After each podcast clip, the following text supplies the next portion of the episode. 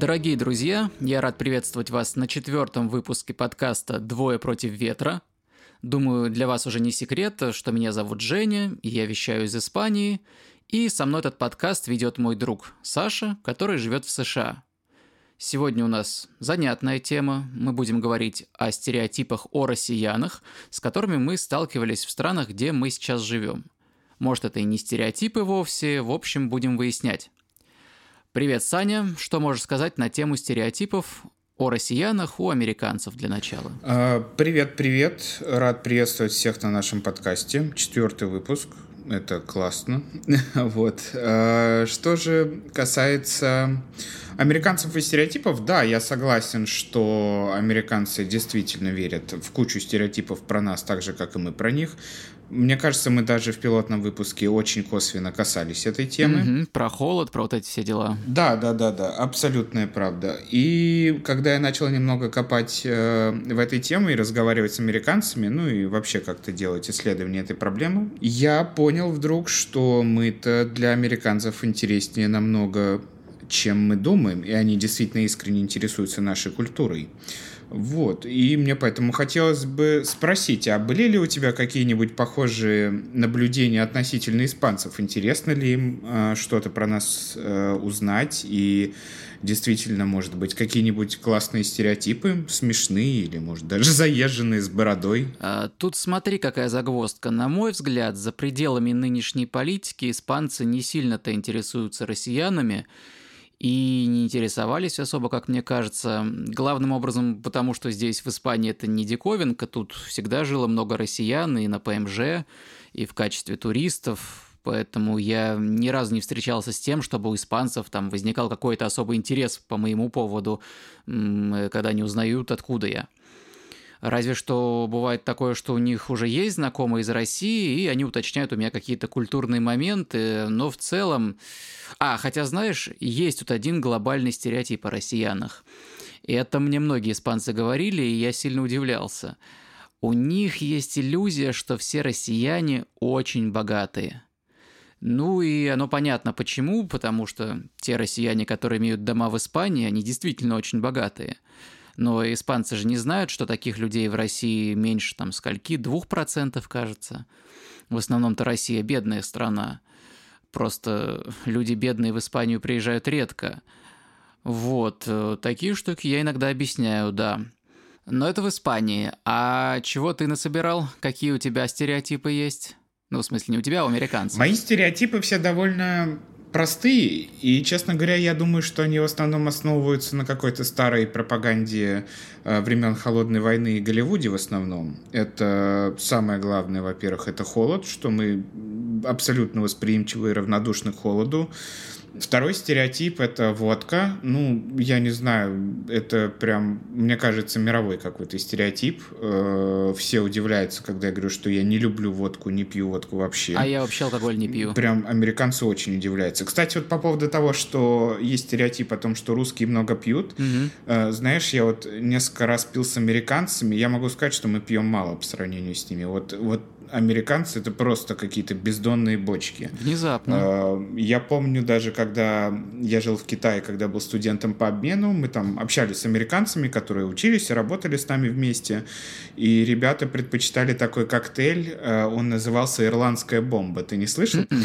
Коктейль, в общем, чумовой, берется вот Гиннес, темное пиво, наливается пинта, это приблизительно пол-литра, если не ошибаюсь, там, может, 600 грамм, и они бросают в эту пинту пива э, 100 стопку виски и выпивают это залпом.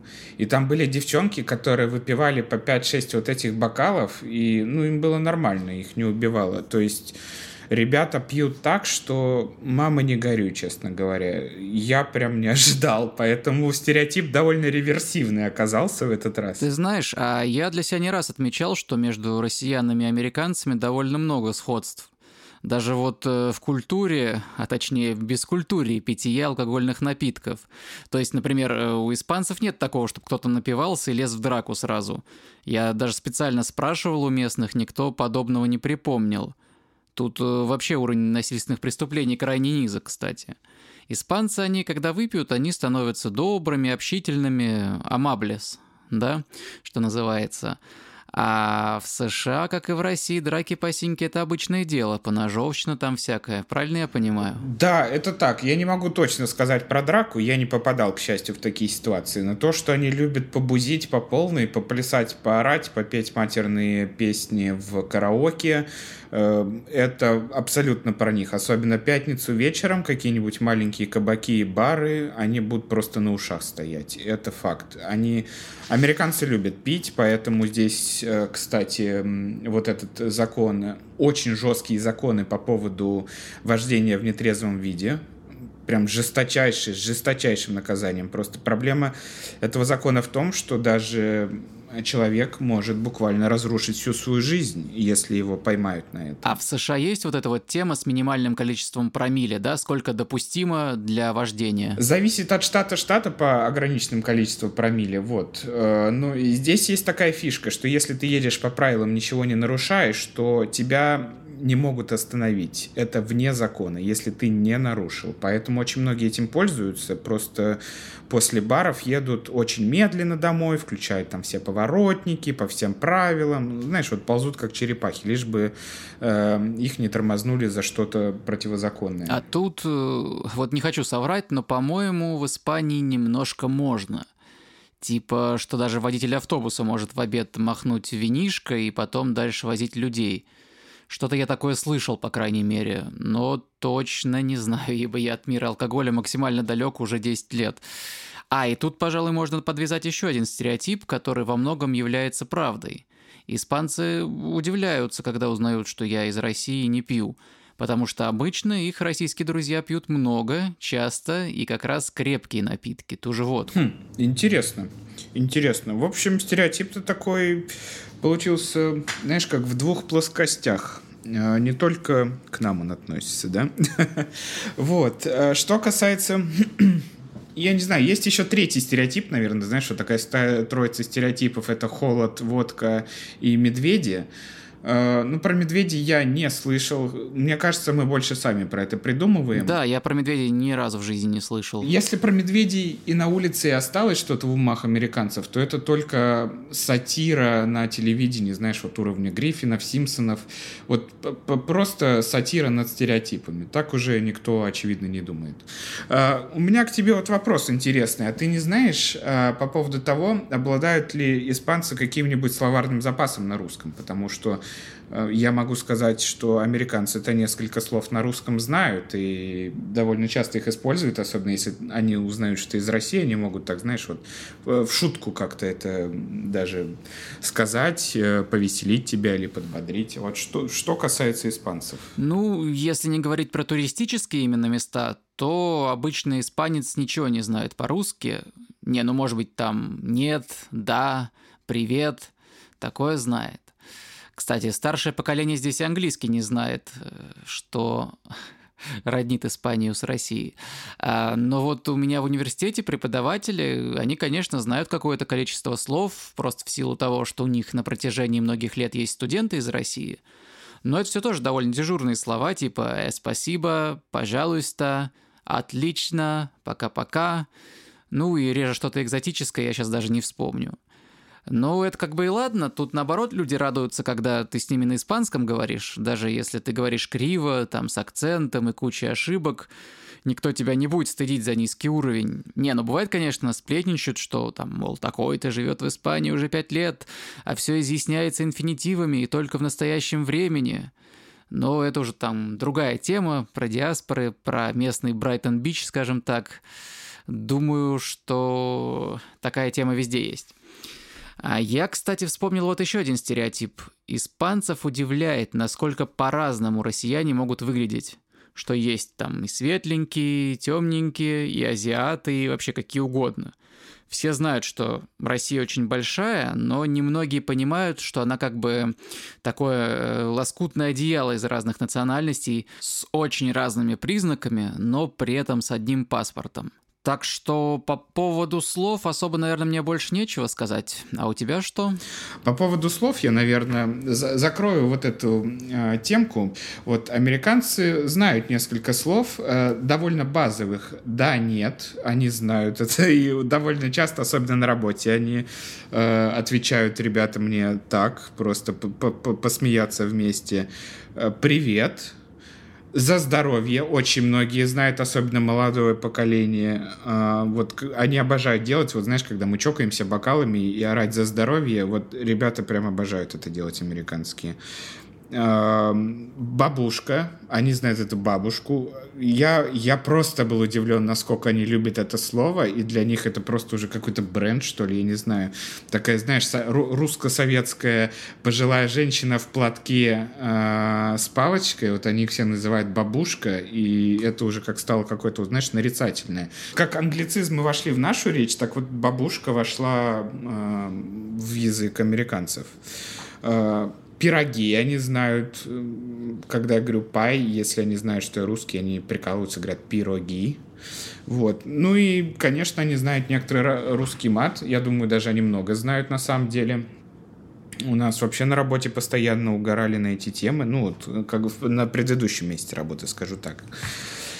Вот, поэтому американцы что-то дознают. Для меня это было удивление. И у меня на работе была пара клиентов, э пожилая пара э, из США, американцы, которые здесь родились, здесь прожили всю жизнь, вот, и они мне рассказали, что в 60-х, 70-х, да и в принципе даже до конца Холодной войны, русский язык в некоторых школах учили, довольно это было распространено. Не сказать, ну, это знаешь как, не обязательно, конечно, было, но распространено, и можно было добавить себе как иностранный язык русский.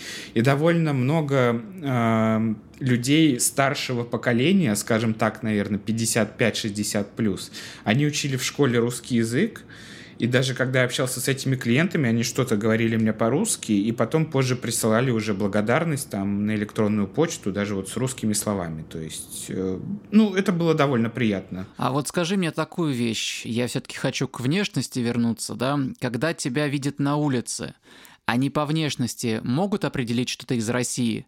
Потому что у нас-то с тобой как раз нетипичная для россиян внешность, ну, для того, как иностранцы представляют себе россиян. Вот могут ли они тебя на улице отличить? Слушай, не всегда. Иногда догадываются по акценту. Я не могу сказать, что у меня прям, знаешь, жесткий акцент в стиле э, Шварценеггера из фильма «Красная жара». Нет. Но иногда они догадываются. Скорее по акценту, нежели чем почему-то э, внешнему, потому что очень часто, если они слышат акцент, они переспрашивают, откуда ты. То есть им действительно интересно, вот откуда ты приехал. И я не могу сказать, что очень часто угадывали. Ну, довольно редко. А какие варианты называют?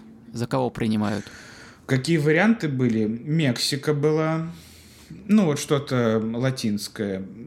Ну, Восточная Европа или Европа говорили. Э, ну, так вот, чтобы прям, знаешь, называли страну, нет. Им, э, я думаю, это тоже вот некая вежливость или политкорректность. Не сказать, откуда ты, а спросить, откуда ты. Потому что если, допустим, мне скажешь, ты там, я не знаю, из Италии, может быть, для меня это обидно. Может быть, я там из другой страны. И вот такое мне неприемлемо. Поэтому они больше любят задавать вопросы, чем говорить какие-то утверждения. А вот у тебя были такие случаи, что ну, сразу ребята не догадались, откуда ты, или спрашивали что-то? О, у меня такое просто постоянно. Больше того скажу, еще ни разу тут не было, чтобы по внешности кто-то угадал. Потом уже в процессе разговора, да, понимают, что акцент э, восточноевропейский, скажем так.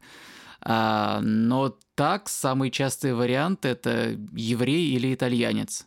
Итальянец – это почти всегда. Меня даже сами итальянцы принимали за своего не единожды. Ну, правда, не здесь, в Испании, а в Германии, когда я был. Прям подходили и заговаривали на итальянском сходу, и потом удивлялись. Прикольно. Слушай, это интересно. Uh, у меня, кстати, к тебе такой вот вопрос. Я думаю, наверное, что-то из стези стереотипов, но на самом деле, по большому счету, это не стереотип, а большая правда. Тема довольно широко, ну, как сказать, обсуждаемая. Вот про улыбки. Действительно ли э, испанцы думают, что русские не улыбаются? Вот ты что-нибудь сталкивался с таким мнением? Абсолютно. Так оно и есть, и я бы не сказал, что это стереотип. Испанцы от этого иногда даже бывают в шоке, потому что вот мне преподавательница рассказывала, что много лет назад, когда ей попался первый студент из России, она была уверена, что он ее просто ненавидит, потому что он всегда сидел с мрачным лицом, отвечал сухо, так безэмоционально, и как она потом была удивлена, когда он ей в конце обучения принес букет и говорил, что она вот прям лучший преподаватель в его жизни, и вообще он ей очень благодарен. Тогда она поняла, что этот вот э, хмурый взгляд, он по сути ничего не значит, он автоматический. И с тех пор она уже спокойно воспринимает, что студенты из России чаще всего сидят хмурые и почти не улыбаются. Ну, я и сам довольно долго учился тут улыбаться и разговаривать дружелюбно. Да и до сих пор учусь, не всегда это выходит естественно. Часто приходится себе напоминать «улыбайся, давай». Хотя бы во время общения надо переключаться, да, с хмурого молчания на дружелюбное общение. Правда, иногда из-за этого случаются прям забавные вещи. Например, недавно в трамвае, в котором я ехал, врезалась машина. Там все обошлось, ничего никто сильно не пострадал, но тряхнуло нас очень сильно. Все на пол полетели, и вот представь, поднимаемся мы с пола, все офигевшие, Рядом со мной встает э, моя однокурсница Алжирка с круглыми просто от страха глазами и спрашивает, что случилось. А я автоматически, знаешь, так инстинктивно уже расплываюсь в широкой улыбке и говорю, что «не знаю». Это просто уже как натренированная штука такая получилась. Э, видишь обращающегося к тебе человека, да, улыбайся. Хотя, наверное, в этой ситуации выглядело это нелепо и прям неуместно. А все почему? Вот потому, что мы пока не умеем, естественно, улыбаться без особой причины. Интересно. Это довольно знакомая ситуация для меня тоже, потому что поначалу все мои фотографии с улыбкой выглядели как э, лицо деда Горольда, который страдает от э, внутренней боли. Абсолютно правда. Та же самая ситуация у меня, та же самая. Как ты вот сказал про вот эту улыбку, которую надо напоминать себе, так я почему-то сразу о нем и подумал. А, и действительно так, американцы правда говорят, что мы не улыбаемся, у нас все время очень строгие лица. Это действительно так, я даже по себе это могу заметить. Ну, с детства мы слышали, что смех без причины признак дурачины, поэтому у нас, конечно, это не принято.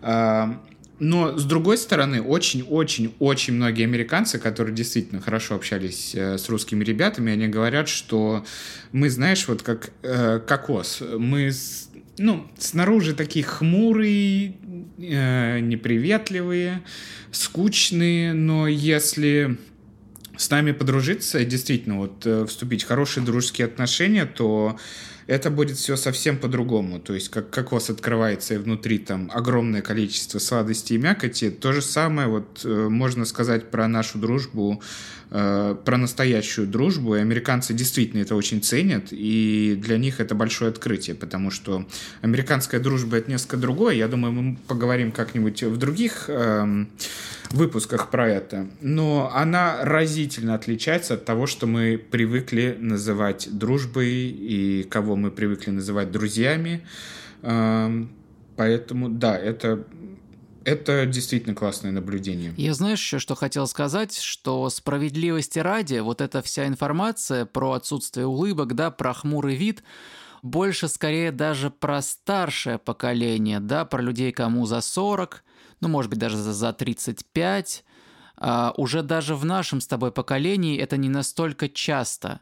А если мы говорим вообще про молодых ребят, которым там 18, 20, 25, то они, наоборот, все очень жизнерадостные, очень улыбчивые, да, и я-то, конечно, считаю, что вот то э, проникновение западной культуры, которое происходило у нас в 2000-е годы и в десятые годы, в первую половину, оно очень положительно повлияло на на наш внешний вид, скажем так. Согласен, я замечаю, что молодые ребята, вообще молодое поколение, наше поколение улыбается намного чаще. Это правда, по сравнению со старшими.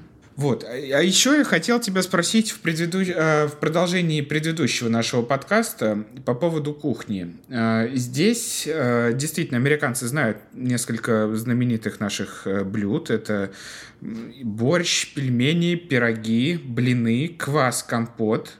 А, и особенно чай. Вот все, кто жили в России, они говорят, что чай это для нас большое дело, и что мы всегда приглашаем и друзей, и приятелей, и, ну, вообще всех, с кем у нас есть доверительные отношения на чай. Это действительно правда. Кстати, это действительно классная традиция, могу сказать. Вот. И Американцы знают что-то из нашей кухни, они это действительно любят. Я не встречал ни одного человека, который сказал, фу, это прям, ну, не мое, хотя они так могут сказать что-нибудь э, относительно испанцев и их любви или знания русской кухни ты можешь что-нибудь сказать? Испанцы тоже знают борщ, щи, пельмени, э, знают гречневую кашу, потому что для них это диковинка. Она в обычных магазинах здесь не продается. Но вот, правда, вопрос в том, пробовали ли они это или нет. Думаю, что чаще всего нет. Знают только по названиям. Ну, разве что у кого-то есть друзья из России, которые готовят. А чай, да, который, как мы знаем, освежает и делает меня человеком, да, как говорил в известном старом меме Никита Литвинков. Испанцев удивляет то, как часто россияне пьют чай, и китайцев это удивляет, и англичан потому что, ну, по правде говоря, мы хлещем чай вместо воды, правда же? С утра до вечера, с любой едой и по любому поводу. Вот я, например, утром встаю, пью чай. Э, из университета прихожу, тоже пью чай. Потом работаю, пью чай. Играю музыку, пью чай. Вечером ложусь спать, э, сижу, смотрю сериальчик, пью чай. Ну, единственное, что утром я, например, пью зеленый для того, чтобы быть пободрее, а вечером я пью ромашковый. А испанцы, они больше кофе пьют, или пиво, например. А вот так, чтобы пойти чай попить, ну, это в основном по праздникам, со сладостями. И то, мне кажется, не всегда. А, прикольно. Ты вот э, сказал про китайцев. Я тоже вспомнил, даже вот когда я жил в Китае, я вспомнил э, другой русский напиток, который любят американцы. Я не шучу, на полном серьезе.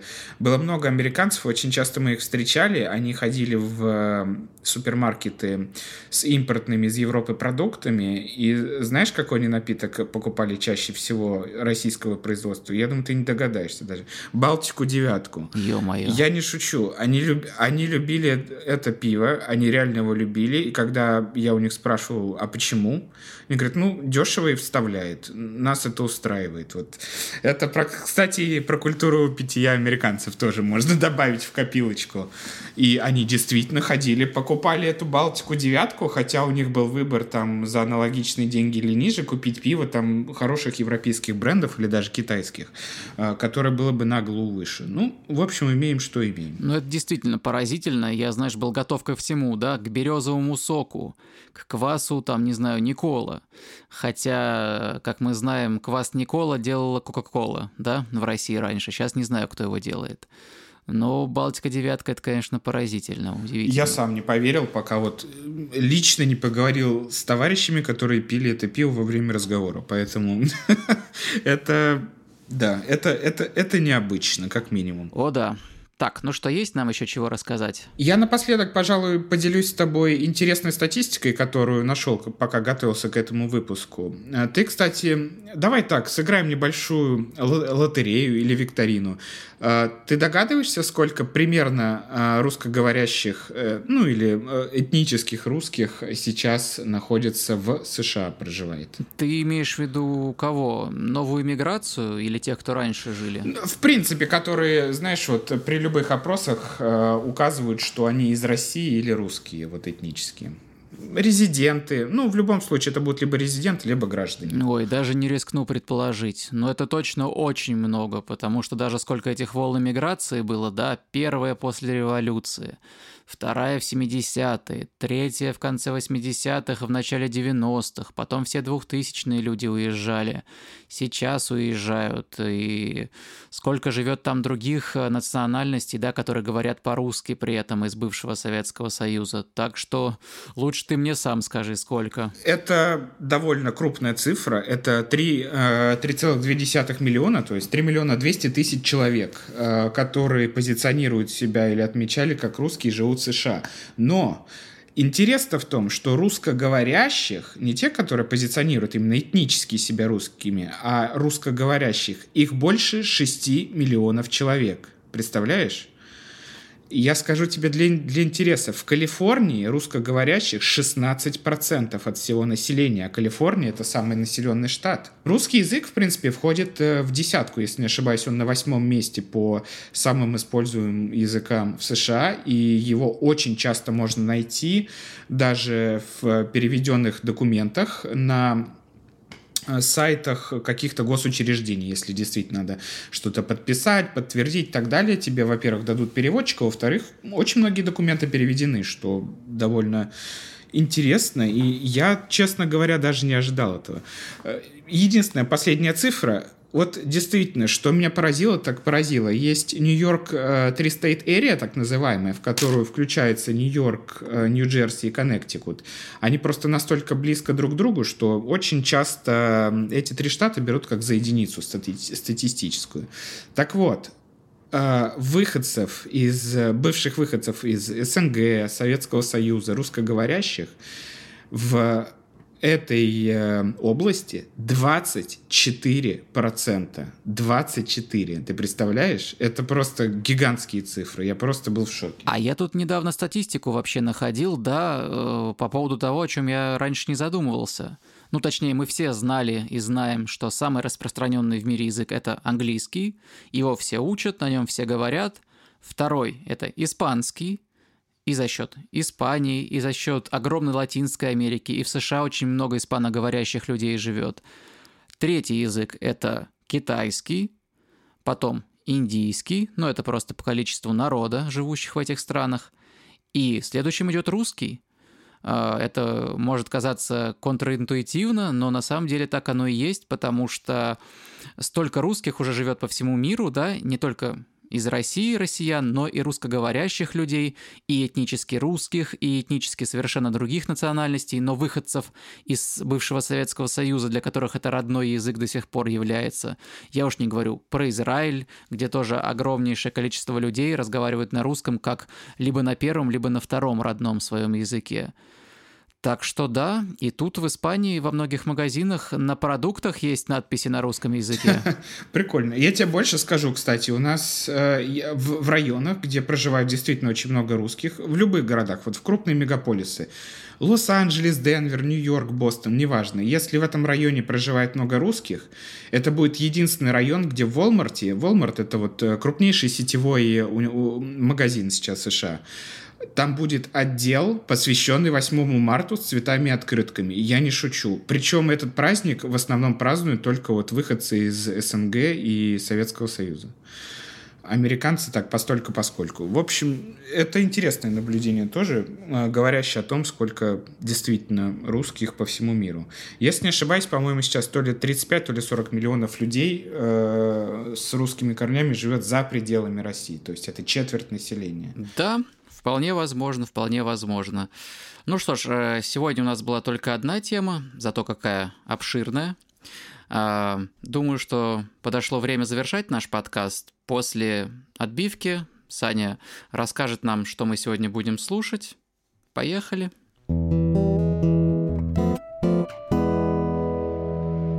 Мы обделили немножечко разговорами музыку российскую, особенно современную. Но эта музыка действительно является очень популярным э, феноменом в США и в Европе. Для меня это было большое удивление, я скажу честно.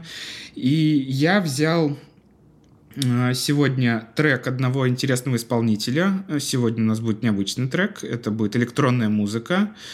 Э, автор DJ Blyatman. Песня называется «КамАЗ».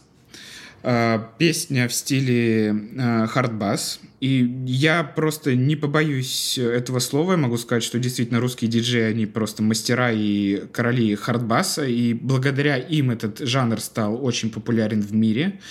И я просто даже не догадывался, как американцы любят этот жанр и как он им интересен.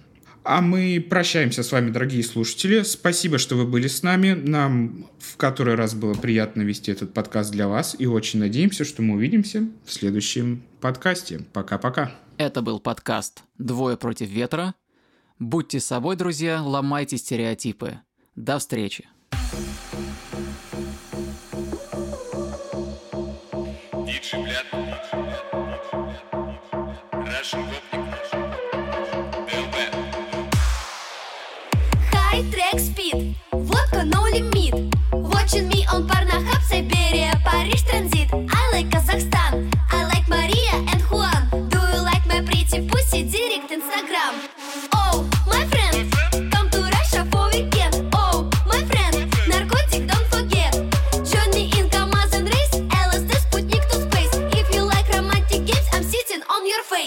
You so sexy Russian girl Прыгай в мой фургон танцпол Drink shot, fireball, drink it all Dance all the night, guys Gangsta paradise.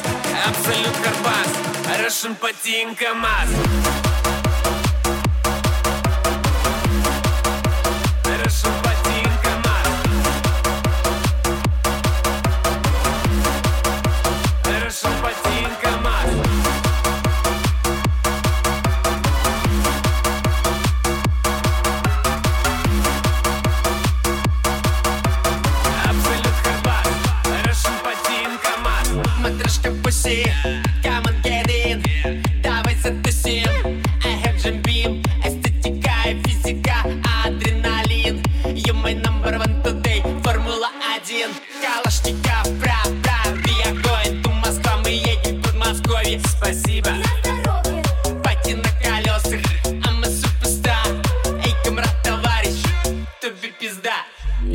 Фиксируешь ангел, прыгай в мой фургон танцпол Drink shot, fireball, drink it all. Dance all the night, guys, gangsta paradise. Абсолют Карпас, Russian Patin КамАЗ